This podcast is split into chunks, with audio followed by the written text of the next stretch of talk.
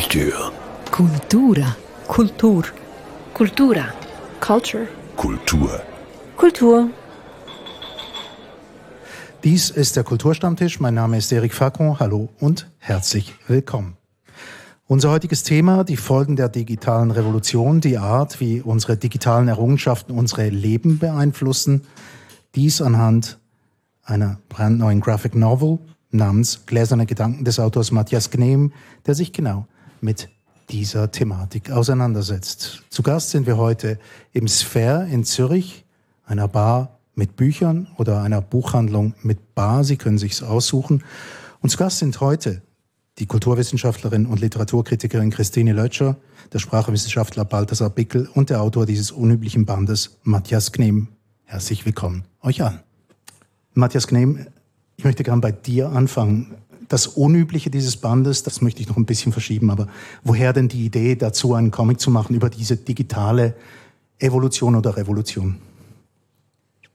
Man wird ja schon schnell paranoid heutzutage. Mhm.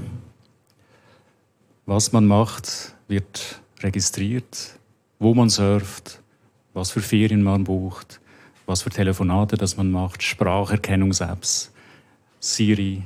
Man ist schon nahe dran, an dieser Grenze paranoid zu werden. Nun hat dieses Buch eine unübliche Form. Es ist etwa so groß wie ein Handy, wie ein Rasierapparat, wie, ein, wie eine Stoppuhr. Ähm, und man liest, wie man scrollen würde. Also vor allem gibt es natürlich die digitale Form und dort ist es dann tatsächlich auf dem Bildschirm scrollt man runter die Einheit von Inhalt und Form. Es ist das, was interessiert hat. Absolut richtig. Und ich wusste nicht, wie das äh, passieren sollte. Und ich wusste, dass es äh, Bildtext äh, in vertikaler Anordnung geben sollte, mhm. weil wir das kennen vom Handykonsum natürlich, also Zeitungen und so weiter. Diese Abfolge bildet Texte. Und das ist ja eigentlich eine total schöne Errungenschaft. Und gleichzeitig wusste ich, dieses endlose Band, also nicht die Bande dessinée, wie sie in Frankreich äh, gelesen wird, von links nach rechts, die da mit Umbrüchen arbeitet, sondern eben vertikal. Und ich ging dann äh, zu meinem Verlag, äh, zu Julia Marti und Claudia Barandun und ich habe ihnen das geschildert und ich dachte an eine Zeitung mit Spalten. Mhm. Mhm. Oder ein, ich hatte ein riesiges, äh, langes Buch, ein, äh, naja, das war ein bisschen mühsam. Und dann kam die Idee von der Edition Moderne, hey, wir drehen das um 90 Grad. Das war Teamwork, das war ihre Entscheidung, das war ihre Idee und damit war diese Einheit, die du ansprichst, zwischen Form und Inhalt, glaube ich. Darf ich dich fragen, welche du vorziehst denn? Die digitale oder die gedruckte? Ja. Ja, ich, äh, ich äh, liebe die Bücher immer noch äh, mehr und ich, ich bevorzuge die gedruckte, weil ich mich viel mehr zurückziehen kann, weil ich es abstrahieren kann. Es ist nur diese Geschichte und nicht auch noch ganz viel anderes, was da geht auf diesem kalten Glas. Mhm. Zum Inhalt. Anina Tom und Markus Hug, die sind ein Paar mit einem jungen Kind. Andreas, das ist ein Schreikind, das die Beziehung zwischen den beiden recht belastet. Man muss wissen, Markus, das ist ein Autor. Sein neuestes Buch heißt Im toten Winkel und wir erleben die Dauerkrise des Paares mit dem Kind, das quasi ständig dazwischen schreit, wenn sie zusammen sind aber auch den Alltag mit dem Schreiben und so weiter. Und jetzt geht es natürlich auch, da werden alle möglichen Formen der technologischen Entwicklung durchdekliniert. Ich gucke mal schnell auf mein Blatt, das sind unter anderem Akten im Firmenarchiv, E-Mails. Die meisten Leute haben schon fast wieder vergessen, wie man darauf antwortet, das wissen wir aus dem Alltag.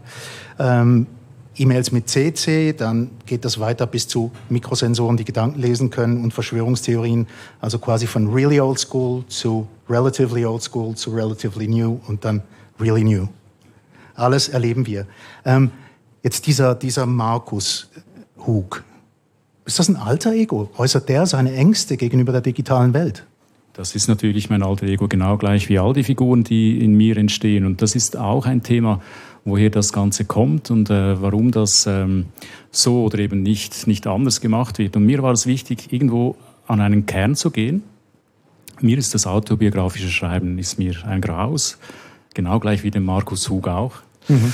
Aber äh, was ich äh, wichtig finde, sind die Emotionen, die sich da so ansammeln im Leben, dass man die halt registriert, aufnimmt und schlussendlich irgendwie verarbeitet in anderen Figuren. Und ich glaube, das ist vielleicht ein Trick, der äh, vielleicht zielführend ist. Vielleicht könnte man den Auto-emotionale Fiktion sagen. Ich weiß es nicht. Es ist eine fiktive Geschichte, aber mit Emotionen, die ich selbst erlebt habe. Mhm. Ähm, relativ früh im Buch, in diesem Band, geht er zu einem Interview. Äh, man muss auch noch sagen, er ist ein Autor, der nicht schreibt. Äh, das mag erstaunen, aber er diktiert seine Texte quasi in, in ein Gerät, das seine Stimme aufnimmt und von dort, von dort wird es dann übersetzt in eine gedruckte Form.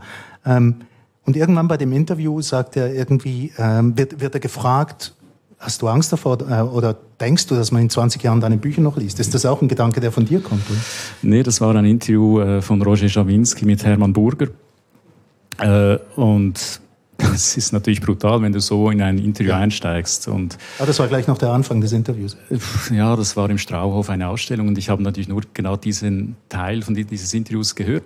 Und es ist natürlich brutal. Und ich meine, Burger hat sich äh, noch viel geschickter als mein Markus Hug äh, äh, geäußert. Ähm, und er hat gesagt, er war nie gut im Sport.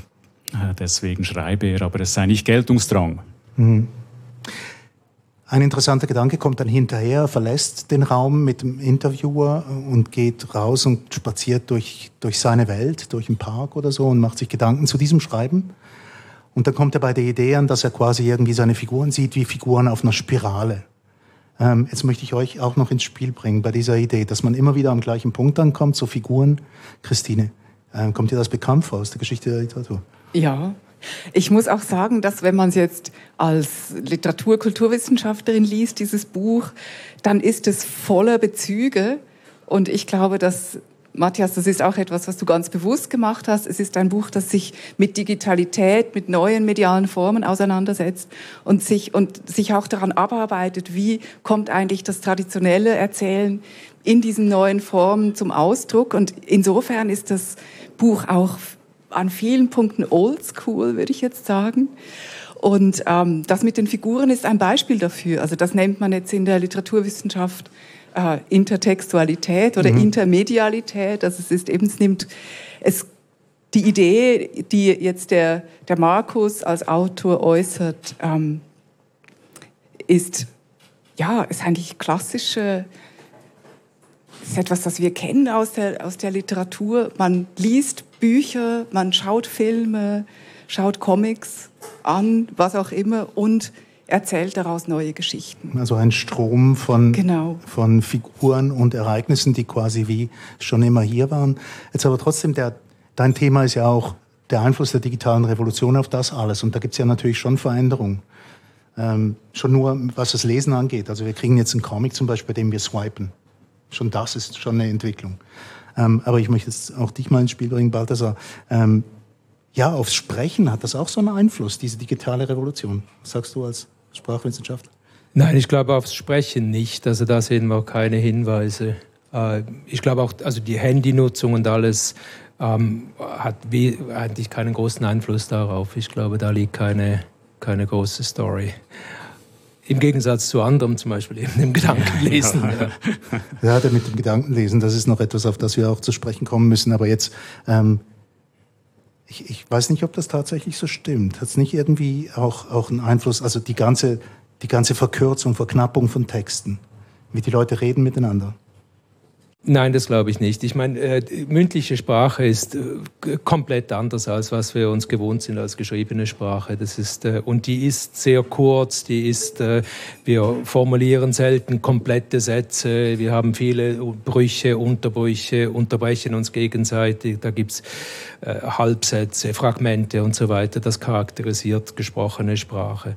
Das ist ganz normal. Ähm, und insofern äh, das Handy, diese, diese, das, diese neuen Medien haben hier keinen großen Einfluss. Im Gegenteil, ich glaube, wenn schon, haben sie einen Einfluss auf die geschriebene Sprache, indem wir zum Beispiel gerade in der Schweiz feststellen, dass äh, immer mehr Leute äh, im Handy Schweizerdeutsch schreiben. Es entsteht eine neue Norm, eine, eine neue Schriftlichkeit, die wir früher nicht kannten, mit eigenen Regeln. Das ist ein interessantes kulturelles Experiment, was wir hier durchlaufen eigentlich. Also wenn schon geht geht die Reise in die andere Richtung. Also du siehst das als kreativer Prozess? Ja, völlig. Ja. Es ist ein kultureller, kultureller, evolutionärer Prozess, wo neue Normen entstehen, die sich verbreiten und, und sich immer wieder neu gestalten. Und, ja. Ja, ich möchte nochmal auf Oldschool zurückkommen. und zwar, was ich einfach ganz wichtig finde, ist, dass man klar den, den Comic auf dem Handy wirklich scrollen kann. Das ist die eine der eine Lesemodus, der zur Verfügung steht. Der andere Lesemodus ist ein ganz traditioneller, nämlich das Umblättern. Und wir blättern hier wirklich, wir scrollen nicht. Also das finde ich schon auch wichtig, die Materialität dieses Buches, die Bewegung der Hand, die wird ja intensiviert. Also auch durch dieses von unten nach oben Blättern werden wir uns auch bewusst, ah, was machen wir eigentlich, wenn wir blättern? Und so setzen wir uns trotzdem eben auch mit dem traditionellen Medium Buch auseinander ist für mich auch wichtig, diese Cliffhanger, die man hat am Schluss einer Doppelseite. Wie geht es weiter? Und das hast du in diesem Scrollen nicht. Aber auf dem Handy dann schon. Eben, beim Scrollen hast du es. Und beim Blättern bist du immer so, was passiert jetzt? Und das ist das Problem beim Scrollen. Es ist endlos eigentlich und, und es gibt diese, diesen Spannungsaufbau weniger. Ja. Mhm. Ähm, trotzdem noch ein bisschen beim, beim, wirklich beim Text zu bleiben. Also wir, wir haben hier mit einem Autor zu tun, der seine Texte diktiert. Das muss ja einen Einfluss haben auf das, was herauskommt. Ist das vorstellbar? Gab es das schon? Ja, also die alten großen Klassiker, die haben natürlich sehr viel diktiert. Goethe hat diktiert. Diktieren war immer ein, eine Methode für Autoren, um, also ich sage jetzt Autoren, ich weiß nicht, ob Autorinnen auch diktiert haben, vielleicht auch. Also es war immer etwas, was man machen konnte. Und es ist natürlich trotzdem nicht mündliche Sprache in dem Sinne, wie Balthasar das genannt hat, ist ja konzeptionell dann doch schriftlich. Also man denkt in Sätzen und Markus sagt ja auch, ich bin ein Mensch, der in fertigen Sätzen denkt. Und das ist eigentlich etwas Besonderes. Es ist ein Modus des Schriftlichen, glaube ich. Aber es ist natürlich schon auch spannend für diese Science-Fiction-Geschichte, dass er einer ist, der in fertigen Sätzen denkt. Ja, aber es ist ja auch eine Sprache, die dann, wenn, wenn, jemand, wenn jemand in ein Diktiergerät reinspricht, ist das ja vielleicht noch was anderes, oder?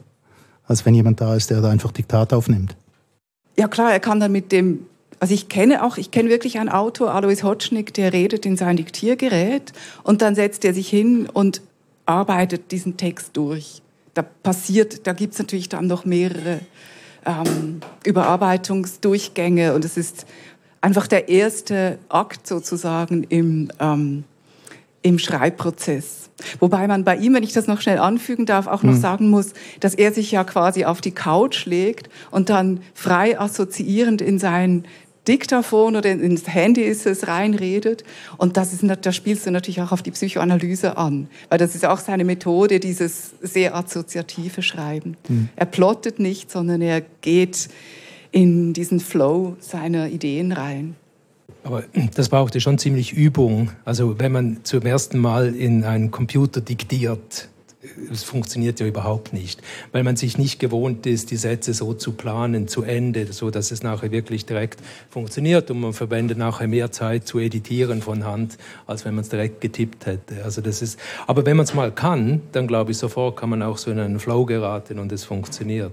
Aber es ist etwas, was man lernen muss. Es ist nicht der natürliche Modus, den man einfach kann, ich. Machst du das selbst? Ich bin kolossal gescheitert. Ich musste mal, als ich ein Problem hatte mit der Hand und äh, hat nicht gut funktioniert, mit der Zeit besser, aber es ist, äh, man muss es lernen, glaube ich, wirklich. Jetzt Matthias, ich wollte dich gerade fragen. Hast du es probiert? ich habe recherchiert und ich habe mir, äh, ich hab mir nicht äh, mit Siri geholfen, sondern ein, ein anderes Programm. Und das Problem ist die Interpunktion. Man muss dann immer Punkt sagen und so weiter und, oder löscht das, wenn etwas nicht gelingt. Und das, das bringt einem eben aus diesem Flow heraus.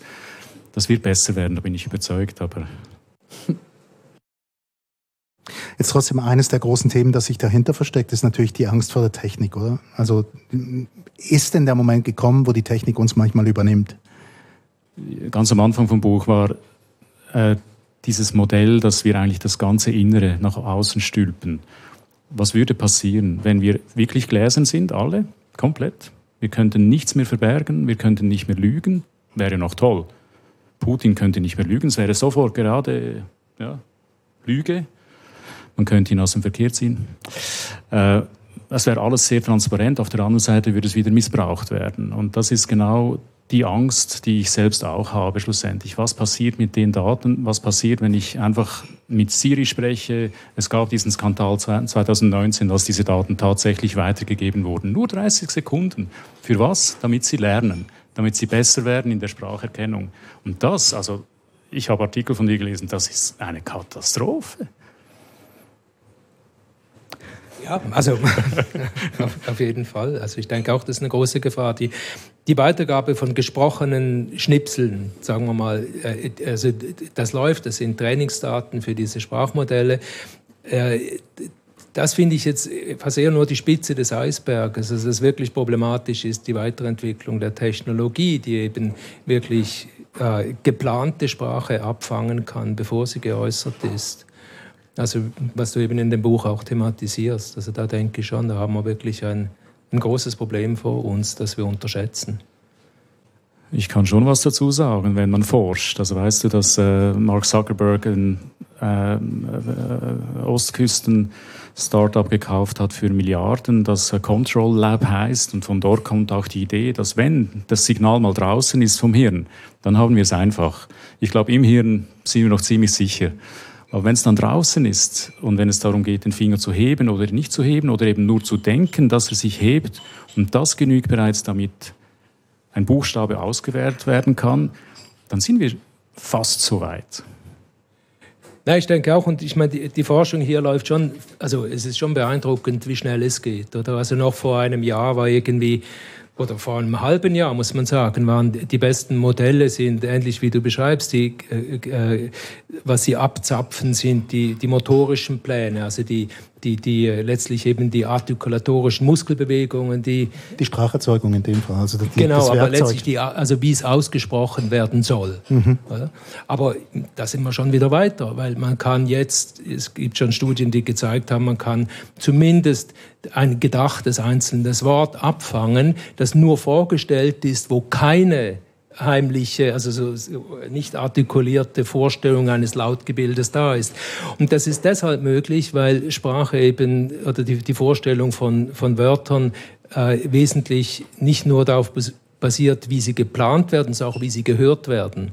Also das, das, der Wahrnehmungsmodus ist genauso wichtig. Und wenn man das in diese Modelle mit einbaut, gelingt es eben auch, sich ein rein vorgestelltes einzelnes Wort elektrophysiologisch abzufangen. Aber wie genau geschieht das? Also auf einfache Art ausgedrückt? Also das, äh, zurzeit ist es nur möglich mit äh, sogenannten Elektrokortikogrammen, also wo man Elektroden direkt auf die Hirnrinde legt während einer Operation, zum Beispiel einer Epilepsieoperation, kann man das im Spital machen. Und da kann man, wenn man genügt, das sind sehr dichte Netze von Elektroden, und da kann man die entsprechenden äh, äh Signale, das sind also die Schwingungen im Hirn und vor, vor allem die, die Verknüpfung verschiedenen Frequenzbändern, die haben ganz äh, eigene Signaturen, mit denen man dann äh, quasi rekonstruieren kann, welches Wort jemand sich vorgestellt hat. Und zwar eben nicht vorgestellt hat, dass das dass es er oder sie ausspricht, sondern dass es wirklich nur vorstellt. Und das ist der, also das ist das Letzte, was jetzt äh, was gelungen ist. Und, und, das bedeutet, wir sind eben weg vom, von der Aussprache, von der geplanten, sondern wirklich bei der Vorstellung des Wortes. Mhm. Aber es ist eher, bis jetzt nur ein einzelnes Wort. Und es geht nur während mit Elektrokortikogrammen, während einer Operation und so weiter. Also es wird insofern Entwarnung, aber eben irgendwo auch nicht, oder? Ja, eben, also ein einzelnes Wort unter, unter was weiß ich, wie viel Tausende, Hunderttausende Wörter es gibt pro Sprache. Genau, und das eben, es ist auch hier alles in einem kontrollierten Experiment. Man hat eine beschränkte Menge von Auswahlen und die Testkriterien sind nur, äh, kann man aus einer Auswahl von Wörtern das Richtige quasi rekonstruieren aufgrund der Signale. Wir sind noch nicht da, aber eben das sind die ersten Schritte, ganz klar. Ich gucke mal wieder in die Runde. Ähm, also mir persönlich verursacht doch das doch ein bisschen Angst, muss ich sagen. Ja. Also ich stelle mir einfach vor, dass man großartige Science-Fiction, Comics und Bücher und Filme, dystopische dazu machen kann. Und was mir dazu noch einfällt, ist, ich meine, es ist ja ein Paranoia-Buch auch. Also es, ich finde, das Schöne ist ja, dass, dass du ganz viele Dinge ansprichst. Es gibt eben diese dystopische Science-Fiction-Ebene, die extrem gruselig ist und bei der man eben sich auch immer fragt, bin ich jetzt paranoid, bin ich Verschwörungstheoretikerin oder nicht. Also als Leserin schwankt ja mal auch zwischen diesen Positionen. Aber was ich toll finde, ist, dass du den Paranoia-Modus eigentlich mit traditionellen Erzählmitteln hinkriegst. Also mit der Art, wie, wie die Kamera eben in die Vogelperspektive geht. Ich beobachte dich und dann ranzoomt an die Einzelnen. Man fängt selber an, ein bisschen ähm, immer zu suchen, wo ist er da in dieser Stadt? Was macht er da eigentlich? dieser, man bekommt so ein, selber einen kontrollierenden Blick und ich finde, das ist ja auch spannend, dass, dass eher die bewährten Mittel auch aus dem, aus dem Film Noir zum Beispiel, aus dem Paranoia-Kino sind, äh, mit denen du arbeitest und jetzt gar nicht irgendwie neue Technologien, die umgesetzt werden. Also die neuen Technologien sind ja eher dann auf der Handlungsebene wichtig. Comic kann so vielfältig sein und du hast recht, es sind filmische Mittel. Es ist eine Filmsprache schlussendlich. Eigentlich sind es Standbilder eines Films. Also die Regeln, die ich befolge, sind filmische Regeln. Diese Schuss, Gegenschusssituationen, diese Dialogszenen, die verschiedenen Einstellungsgrößen, das sind genau die, die Techniken, die ich äh, von Meister Hitchcock übernommen habe. Also richtig oldschool. Ähm, ähm, Gläserne Gedanken. Der Titel dieses Bandes löst bei mir natürlich auch schon so etwas aus. Und zwar nicht so sehr eine Befürchtung, aber ich habe das Gefühl, ja, da sind wir doch schon. Algorithmen, die erkennen, dass ich jetzt gerade mal vor zehn Minuten geguckt habe, wie, wie ein Städteflug nach Lissabon, wie viel sowas ausmachen würde, und dann kriege ich drei Wochen lang Werbung für Portugal. Das ist doch so recht, recht gläsern. Oder dass der Preis steigt, je länger du zuwartest. Mhm. Plötzlich ist der Flug 800 statt 700. Ja, weil es nämlich nur noch ganz wenige Plätze in diesem Hotel zu buchen gibt, oder? Ja, das sagen sie natürlich. Ja, aber trotzdem, wir sind schon dort. Also eben die Angst, die du ausdrückst, ja, die ist recht berechtigt, oder? Ja, ich, ähm, ich, ich bin vorsichtig, ja. Und dann gibt es dieses Kind, das ich eingangs erwähnt habe, das doch eine große Rolle spielt. Ist das wie der Einbruch der Natur in eine völlig durchdigitalisierte Welt, dass da immer wieder dazwischen schreit oder so, quasi den Revolutionär gibt. Mich gibt es übrigens auch noch und ich bin... Äh, Jana Nowotny, ist die äh, Art Directorin vom äh, Fumetto Comic Festival und sie hat einen schönen äh, Text geschrieben über das Buch und sie hat gesagt, dieses Kind sei sehr mitteilungsbedürftig. Das fand ich schön, weil das Kind kann sich nur schreiend artikulieren. Das sind ja die, eine der ersten äh, Möglichkeiten, die wir haben, uns zu äußern. Und äh, ja, tatsächlich geht ja einiges ab in diesem Paar und der, der, der äh, kleine Andreas hat keine andere Wahl, als zu schreien und äh, Aufmerksamkeit äh, zu verlangen. Und ich glaube, diese, diese Fallhöhe zwischen, sage jetzt mal, ganz komplizierten technischen Aspekten und eben diesem archaischen Schreien dieses Kindes war mir wichtig. Und ein recht schweigsamer Vater auch noch, der quasi alles, was er, was er denkt, eigentlich quasi in Diktaphon reinredet und dann dieses Schreikind. Ja, das Großartige ist ja, dass es einerseits heißt der Titel Gläserne Gedanken, wir haben diesen ganzen, diese ganze Paranoia-Geschichte und dann haben wir diese Familie, die nicht miteinander reden kann. Eben der eine schweigt, der andere brüllt permanent. Die Mutter ist immer, also kann sich auch nicht mehr richtig ausdrücken. Und am Anfang geht es ja zum Beispiel auch um Geschlechterklischees im Film. Sie wollen sich einen Film anschauen, diskutieren darüber, wie klischiert die sind. Und du arbeitest ja auch mit Geschlechterklischees. Der Mann mhm. schweigt, die Frau heult und weint. und Mit ihrer besten Freundin zusammen genau. und der genau. Mann sitzt daneben und denkt, wie das jetzt wäre, wenn ihr der Rock ein bisschen höher rutschen würde. Ja, also genau, so diese, die, die Gläser, also die Gedanken, die verborgen sind, sind die alle, also die, auf die man sofort kommen würde. Nicht besonders originelle Sachen, die er denkt. Und das fand ich extrem spannend. Also was, eben diese Frage, was, ähm, was bedeutet es denn überhaupt miteinander zu reden? Ähm, da hilft dann auch die ganze Technologie nichts, sondern das sind wirklich so basale Beziehungssachen. Also man muss irgendwie miteinander reden, ja. um sich verständigen zu können. Also ich, glaube auch hier ist noch eine andere Dimension. Oder wenn man von Gedankenlesen, also wir haben jetzt von Gedankenlesen geredet im Sinne eines technologischen Problems, aber der, der, der Witz des Menschen ist ja eigentlich, dass wir verdammt gut Gedanken lesen können. Unser ganzes Sprachverhalten basiert darauf, dass wir Gedanken lesen. Sprach miteinander reden heißt Gedanken lesen eigentlich im Alltag, oder? Weil was wir machen, ist wir interpretieren. Weil was jemand sagt, ist sehr allgemein, sehr vage, sehr abstrakt, aber wir, wir überlegen uns sofort, warum sagt sie das? Warum sagt er das? Und machen uns Gedanken über die Motive und, und, äh, und, und machen uns sogar Gedanken darüber, was denkt mein Gesprächspartner oder meine Gesprächspartnerin darüber, was ich denke und passen unsere Sprache dem an, was wir denken, was der andere oder die andere denkt. Ja, es ist so, das ist der Witz von Sprache. Und äh, also viele, viele äh, Anthropologen ne, finden, das ist auch der Kern, was den Mensch zum Menschen macht, weil das sind Fähigkeiten, die wir bei, bei anderen Tieren viel weniger ausgeprägt finden. Das ist schon etwas ganz Fundamentales. Also Gedankenlesen machen wir immer. Ja, und ich glaube, das kommt auch in dem, was du vorher angesprochen oder was ihr vorher angesprochen habt, genau heraus. Oder diese, diese Kommunikationsformen, wo, wo dieses Missverstehen, dann eben die Gedanken falsch lesen und so, äh, ist, ist das, was den Dialog antreibt. Eben insofern ist Literatur ja auch nichts anderes als Gedankenlesen sozusagen. Also nicht die Gedanken des Autors natürlich, sondern was zwischen den Zeilen steht, zwischen den Bildern steht. Und ich finde, das, das Buch holt das wirklich wunderschön heraus. Also die ganze Metaebene auch des, was ist eigentlich eben, was, was ist eigentlich Lesen in ganz verschiedenen, auf ganz verschiedenen Ebenen, auf verschiedenen medialen Ebenen auch über was wir reden, wenn wir über Liebe reden. Ich weiß jetzt nicht mehr, wie der amerikanische Autor hieß, der so einen Kurzgeschichtenband herausgegeben hat. Das wäre natürlich auch in die Richtung, das ständige Interpretieren von dem, was das Gegenüber sagt. Ähm, machen wir das wirklich dauernd? Es ist fundamental. Also es ist, wir, wir könnten, also einfaches Beispiel, wir könnten keine ironischen Sätze verstehen, wenn wir nicht interpretieren würden, weil wir würden wörtlich nehmen und dann ist schon gescheitert. Oder? Es gibt aber genügend wir, Leute, die das nicht Ja, können. genau. Und dann, und dann funktioniert es eben genau nicht. Hm. Oder? Und dann merkt man, die Sprache funktioniert nicht so, wie sie sollte. Aber wenn Sprache so funktioniert, wie sie sollte, ist es eben deswegen so, weil wir wissen, wie wir interpretieren. Ja. Ist es auch ein Band über Sprachverlust?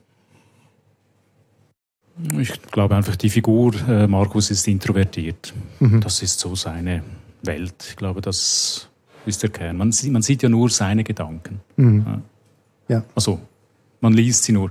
Man liest vielleicht in den Gesichtern der Figuren die, die Gedanken, aber wirklich explizit eigentlich nur seine.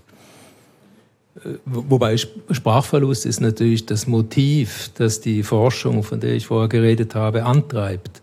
Ja, ich wollte also, schon fragen, was die ja, eigentlich soll, diese das, Forschung. Das Ziel der Forschung ist ein therapeutisches, ein äh, vom Problemlösen. Wir haben extrem viele Fälle von Sprachverlust, immer mehr, weil wir älter werden und die Risiken halt steigen.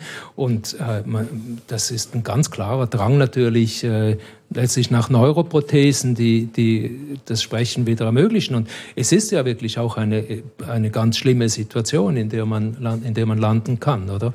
Wenn man plötzlich nicht mehr sprechen kann. Und, und das, ist, das ist, was diese Forschung vor allem antreibt. Oder? Einerseits es gibt natürlich auch andere Motive, aber das sind zumindest eher die hehren Motive, die es gibt. Oder? Und die unhehren wären? Naja, die sind natürlich die, die, die der Missbrauch, oder? Genau, also da kann man natürlich, äh, man kann alles damit anstellen, wenn man eben äh, wirklich nachmessen kann, was jemand sagen will, aber nicht sagt, oder? Das ist ähm, und da wissen wir nicht, was alles im, in den Hinterzimmern überall geforscht wird. Also wie wahrscheinlich mit jeder Forschung, man kann sie auch für andere Zwecke brauchen, als die, die sie ursprünglich hatten. Etwas, was mir schien, die Vorstellung schon, dass alle unsere Gedanken sichtbar sind oder durchsichtig sind. Trotz allem Gedankenlesen, das wir scheinbar ständig, ständig machen. Das wäre ja eine schreckliche Vorstellung, ständig alles müssen mitzukriegen. Eben gerade diese Szene, wie die beiden Freundinnen sich unterhalten und der Mann sitzt dort und überlegt sich, wie das wäre, wenn die andere, mhm. ähm, die Freundin der Frau. Ja. ja. Die, die Männer, die 300 Mal am Tag an Sex denken, das wäre also und, und so. Wie wäre das dann aber, wenn das alle offenlegen würden und da ist vielleicht etwas, eine Aussage kurz drin, dass es sowieso missbraucht würde. Also die Tech- Mächtigen oder was auch immer, die würden schon schauen, dass es nicht alle machen müssen. Das ist ja, das wäre sonst wieder so eine globale Vision, die ja hübsch wäre. Wir würden alles nach außen kehren, wir wären total gläsern, wir hätten keine Geheimnisse mehr. Es gäbe auch keine Literatur mehr, glaube ich auch, weil Literatur hat viel mit Lügen zu tun. Und ähm, ja, das wäre das Ende. Ein schöner Satz. Das wäre vielleicht das Ende unserer kulturellen Tätigkeit. Man könnte sagen, vielleicht ist das ein ersehntes Paradies. Ich möchte es nicht mal unser ständiges Streben nach was auch immer erzählen, Geschichten, woher kommt das? Vielleicht könnte man das endlich ablegen. Wir werden total transparent. Wir müssen gar nicht mehr so sprechen, sondern ich sehe bei dir. Genau, also ich sehe, ich sehe es genau. Also wir könnten wirklich, es gibt fundamental andere Kommunikationsformen sind denkbar. Zum Beispiel könnte man simultan Konzepte übermitteln, oder? Nicht, wir sind, Sprechen zwingt uns zu einer Linearität oder wir müssen immer eins nach dem anderen. Aber die, die Strukturen, die wir benennen wollen, die wir äußern wollen, sind eigentlich nicht zeitlich geordnet. Wir haben, das sind abstrakte Konzepte, die man auch als Bild äußern kann, zum Beispiel. Oder? Das ist dann zwei-, dreidimensionales Gebilde, oder? aber nicht notwendigerweise zeitlich geordnet. Aber Sprechen oder, oder auch äh, Zeichen, Gebärdensprache, oder? In, diesen, in diesen Kommunikationsformen sind wir gebunden an eine zeitliche Linie. Und wenn das wegfällt, haben wir eine ganz andere Art von Kommunikation. Wir werden vielleicht überflutet von zu viel Information gleichzeitig, weil wir es können, oder? Ich weiß nicht, ob das Hirn das dann mitmacht, aber es sind grundsätzlich andere Formen möglich. Und das andere, was du gesagt hast, finde ich auch ganz wichtig, oder? Wir haben äh, damit, es ist nicht nur so, dass wir dann nicht mehr lügen können, sondern wir haben auch nicht mehr die Freiheit zu interpretieren, was mein Gegenüber eigentlich sagen wollte. Da mhm. können wir ja auch mal eine andere Interpretation unterstellen, oder wie man so schön sagt, oder? Und dann entwickelt sich das Gespräch vielleicht in eine andere Richtung. Uns müsste Fällt alles weg. Uns müsste jeder Gedanke ja immer ganz präzis schon formuliert sein und, und gar keinen Spielraum mehr zulassen für die Interpretation. Ich, mir gefällt das Literatur gleich Lügen nicht so gut. Ich würde. Äh, ich, ich wollte dort auch Ich glaube, das ist ein so heißes Thema unserer Gegenwart, dieses Aushandeln der Grenze zwischen Fiktion und Realität. Also ich glaube, da leistest du mit dem Buch nämlich auch einen wichtigen Beitrag, um auch die Ängste, die damit verbunden sind, dir anzuschauen. Ich würde wirklich so ein bisschen darauf bestehen wollen, dass Literatur eher ein oder überhaupt, das ist ja nicht Literatur im klassischen Sinn, sondern jetzt eben gerade ähm, diese multimodalen Medien wie der Comic, dass das ähm, Experimentierräume sind, in denen eben gespielt werden kann. Also ich glaube, der, der Begriff des Spiels ist extrem wichtig für alle künstlerischen Aktivitäten, dass es eben dann nicht gelogen ist, sondern es, es ist vieldeutig, es ist, es ist verspielt, es kann ähm, eben, es kann gleichzeitig in, sich verästeln in viele Richtungen. Und ich glaube eben der Comic und noch viel extremer natürlich dann der Film oder das Videospiel kann natürlich diese mehreren Multidimensionalität, also gut, Dreidimensionalität ähm, aufnehmen und, und eben auch ausprobieren, was passiert dort drin. Und dann auch, ich finde, es ist auch ein sehr interaktives Medium mit den Blättern. Oder vor allem, wenn man gleichzeitig blättert, vielleicht mit einer Hand blättert, mit der anderen auf dem Handy scrollt. Mhm. Also da macht man schon extrem spannende mediale Erfahrungen. Und der Effekt ist dann eigentlich genau der gegenteilige von dem, was hier die Ängste sind, nämlich dass es so eine Unmittelbarkeit gibt, es vom Denken ins, ins Übermitteln, dass nämlich immer das Medium da ist. Also es gibt immer das Medium als das Dritte, als das eigentlich Gestaltende dazwischen. Und deswegen finde ich das Kind auch so wichtig, weil das ja auch so eine Figur des Dritten eigentlich ist zwischen den Erwachsenen, das extrem viel stört und stresst, aber vielleicht eben auch ähm, so wie eine Gegenfigur zum, zum Medium ist. Also ich, ich würde am liebsten äh, gleich weiterentwerfen, also mit deinen Gedanken und deinen. Man könnte wirklich jetzt in dieser Viererrunde so eine, eine Vernetzung herstellen, die ganz schnell hin und her kommunizieren kann und verschiedene Bilder auffassen könnte. Und auch noch auf dein, dein äh, Ding mit dem, mit dem Lügen, das ist natürlich, das, das stimmt natürlich. Man ist eher ein, ein Hochstab oder man ist ein, ein Felix Krull vielleicht als, als, als Autor, weil man, man tut ja auch so. Und was mich am meisten beschäftigt, indem ich so tue, wie wenn ich wüsste, wie es funktioniert, leiste ich vielleicht sogar einen Beitrag zur Lösung des Gedankenleseproblems. Also ich weiß, es ist größenwahnsinnig, aber äh, stell dir vor, Stell dir vor, ein Wissenschaftler schnappt das auf und ah, das klingt doch noch gut mit diesen Mikrosensoren. Die Mikrosensoren im Glas Wasser. Und genau. dann, also es tut mir leid, ihr habt es jetzt getrunken, aber äh, wir messen. Erik, Erik ich habe schon hier auf. so ein, so ein Spruchband hier oben, wo drauf steht, was ich denke. Du eiferst den russischen ähm, Science-Fiction, also äh, Autoren nach, deren Werke ja dann sich realisiert haben in in Raumfahrttechnologie. Es ist verrückt. Es ist wirklich verrückt. Und ich meine, Jules Verne äh, war mit, der mit dem Mondflug da und es wurde realisiert. Also ich glaube, das ist schon beängstigend, nicht? Wir landen immer wieder bei dieser Angst, aber wir wollen ja nicht, äh, nicht unbedingt so einen ja, kulturpessimistischen Abend verbringen miteinander, trotz allem, oder? Also auch wenn es dann manchmal schwerfällt bei diesen Dingen. Was ich dich noch fragen wollte, eine der Figuren, diese Conny, die Freundin der Mutter des Schreikindes, die kommt dann plötzlich mal auf die Verschwörungstheorie. War das von Anfang an klar, dass so eine Figur her muss? Oder ist das jetzt entstanden während der Zeit der, der Pandemie? Des Lockdowns? Ah, ja, interessant. Ich habe wirklich jetzt drei Jahre an dem gearbeitet und äh, Sommer 19 war das kein Thema und dann kam dann äh, Januar 20 und äh, ja, ich habe halt einfach immer weitergeschrieben und, und gezeichnet und ich glaube, was äh, die Spikes sind deutlich Pandemie geprägt, aber die mhm. Goni, ja doch, ich kann es nicht sagen, tatsächlich doch.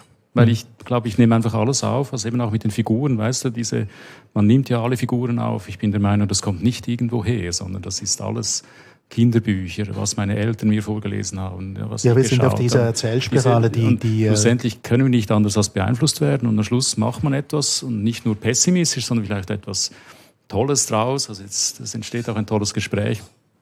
Und das ist sicher dann auch beeinflusst worden durch diese Pandemiesituation. Ja, aber es ist kein Pandemie-Comic, nein. Also nein, nein, das ist müsste man noch 30, 40 nein, nein, Jahre warten. Bis ich habe extra gesagt, Conny, steht hier oben. Auf meiner Stirn steht geschrieben. Mein, Mik mein, Mikrofon haut ab mal zwischendurch, auch gut.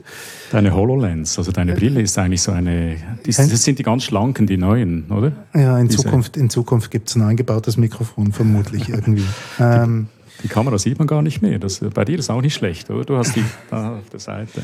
Macht mir nicht noch mehr Angst, als ich schon habe. Noch etwas, was ich noch aufgreifen wollte, der Trend zur Autofiktion, das wird ja dann auch mal thematisiert mit dem Herrn Knausgard. Ja. Wenn jemand quasi irgendwie seine Gedanken in ein Diktaphon reinspricht, ja, da liegt es ja nahe, dass der die ganze Zeit einfach von sich erzählt. Ist das wirklich so ein Trend eigentlich? Also, also eigentlich liegt das gar nicht so nahe, weil der, also der Markus ist ja eher in der Tradition von Freud und sagen wir von Schnitzler, der mit Fräulein Else oder Leutnant Gustl diesen Stream of Consciousness mhm. ähm, betrieben hat. Und klar, da geht es schon um das, was in den Köpfen der Figuren abgeht. Also eigentlich ging es ja da wirklich auch schon, um, oder auch bei James Joyce natürlich, um dieses, was passiert im Kopf. Das ist eigentlich eine literarische Technik, die über 100 Jahre alt ist. Mhm. Das finde ich eben auch noch faszinierend. Aber dass es jetzt in die Autofiktion rüberschwappt, ich glaube, das ist ein anderes Phänomen. Das ist wirklich auch eine Auseinandersetzung, eine literarische mit dieser ähm, schwierigen Schnittstelle von Fiktion und Realität. Oder wie komme ich eigentlich an die Realität heran, indem ich mich unter die Lupe nehme. Und das kann ganz toll herauskommen, wie bei Rachel Cusk zum Beispiel, oder eben ganz fürchterlich, wie ich finde, bin ich wahrscheinlich einig mit dir, Matthias, ähm, bei, bei Knausgard, wo es dann einfach zu viel Nabelschau ist. Aber eigentlich ist das schon ein Verfahren, mit dem die Welt aus einer extrem, also aus einer ganz radikal ähm, subjektiven Perspektive untersucht werden kann und eben auch der eigene Körper in der Welt untersucht werden kann. Und von da aus wird es dann eben doch wieder zu etwas Allgemeinem, auf das man sich beziehen kann. Aber es ist doch trotzdem ein Trend auch im Internet. Also das sind ja, es ist ja ganz klar, ein paar von uns haben Kinder, äh, Jugendliche, und wir wissen, wo die sich bewegen, auf welchen sozialen Plattformen. Das ist ja der, der Hang zur Selbstdarstellung riesig groß. So eine Art von Autofiktion. Guckt mal da, ich war in Paris. Wo ist der Eiffelturm hinten dran und so weiter und so fort. Es ist fast ein äh, literarisches Werkzeug geworden. Man kann eigentlich so tun, wie wenn man jemand anders wäre. Hm. Oder jemand, der was Das war. ist ja nicht Autofiktion, würde ich jetzt auch gerne noch unterscheiden. Ja, also ich glaube. Ich glaub, es ist Selbstdarstellung. Selbstdarstellung? Ja, okay. also es ist natürlich schon, man spielt, eben da sind wir dann auch wieder bei der Frage Hochstapelei, Lüge, Selbstdarstellung, was ist das eigentlich? Aber klar, also ich sehe da auch so ein bisschen die, es gibt ja die Diagnose von Andreas Reckwitz, dem deutschen Kultursoziologen, der sagt, wir sind alle ähm, kuratierte Selbst. Also wir, wir präsentieren uns für die Öffentlichkeit auf Instagram, auf TikTok, was auch immer, Social Media und ähm, inszenieren uns da. Und ich glaube, die Autofiktion macht genau das Gegenteil. Die Autofiktion versucht wirklich hart auch ähm, an die eigene, ans eigene Selbst ranzugehen mhm. und sich, also die, sich als Material zu verwenden, um, um die Welt besser zu verstehen mhm. oder auszuloten. Also ich habe Knaus gerade jetzt nicht gelesen, aber ich kann mir vorstellen, dass, ja, schonungslos, aber vielleicht manchmal auch geschönt. Ja, ein bisschen eitel in seinem Fall. Mhm. Okay, gut. Also hätten wir das, den Fall Knausgard auch erledigt. Ich wollte nur noch ganz zum Schluss nochmal auf dieses Thema ähm, Autorin, Autor als Lügner. Wollen wir uns auf, auf Geschichtenerzähler innen einigen? Also so zum Beispiel, dass man irgendwie wie einen total subjektiven Blick auf die Welt wirft, indem man Geschichten erzählt? Ich finde das wunderbar, weil, weil äh, das ist vielleicht die ganz alte Tradition. Am Feuer, in der Höhle, man erzählt die Geschichten, fühlt sich geborgen. Ja, ich glaube, das ganz, also was ich wichtig finde bei dem ist, all das ist eben wiederum nur möglich, weil wir beim anderen sehen können, dass es keine Realitätsabbildung ist, weil wir eben interpretieren können. Und wir können vergleichen, was ist gemeint und was sehe ich. Und ich sehe, es ist nicht das, was, was gesagt wurde, ist und gemeint wurde, ist nicht das, was ich auch sehe. Das kann man Lügen nennen, kann es Geschichten erzählen nennen, aber auf jeden Fall haben wir ein Mismatch zwischen dem Gesagten oder Geschriebenen und dem, was wir gemeinsam überprüfen könnten. Das wollen wir auch gar nicht überprüfen, das ist ja gar nicht der Zweck davon. Aber die Voraussetzung, dass das alles möglich ist, ist, dass wir eben diese Unterscheidungen machen können, dass wir uns dass wir uns bewusst sein können, aha, das ist jetzt nicht gemeint als Abbildung der Welt, sondern es ist gemeint für einen anderen Zweck. Und da fragen Sie, warum wird diese Geschichte erzählt? Aha, vielleicht nicht um den Zweck, um die Welt zu beschreiben, die wir gemeinsam sehen können, sondern um etwas anderes zu begründen. Zum Beispiel, dass wir uns zusammen wohlfühlen oder dass wir uns zusammen schlecht fühlen oder dass wir uns irgendwas vorstellen zusammen, was wir worauf wir sonst nicht kommen würden und so weiter. Aber es hat einen andere, anderen Zweck. Oder? Und das ist, das ist was fundamental Menschliches und eben begründet durch diese Gedankenleserei, die wir machen. Ja, und das beweist jetzt nochmal aus sprachwissenschaftlicher Sicht, dass Erzählen etwas ist, was nicht verschwindet, egal wie die Medien sich wandeln. Also es gibt ja auch immer diese große Angst, dass, dass äh, die Erzähltradition untergeht, aber das tut sie gar nicht. Also wenn man sich dieses, das Marvel Cinematic Universe anschaut, dann kommt dort einfach alles, was jemals erzählt wurde, wieder zusammen. Und auch in deinem Buch hier kommt, ich glaube, es ist wirklich auch eine Reflexion über das Erzählen in unterschiedlichen Medien. Wir sind auf der Erzählspirale mit ganz vielen Figuren, die es schon gab und die zusammenfließen in einem. Die Graphic Novel heißt Gläserne Gedanken. Der Autor ist Matthias Gnehm. Wir waren zu Gast im Sphere. Herzlichen Dank, Christine Lötscher und Balthasar Bickel und Matthias Gnehm. Mein Name ist Erik Fackung.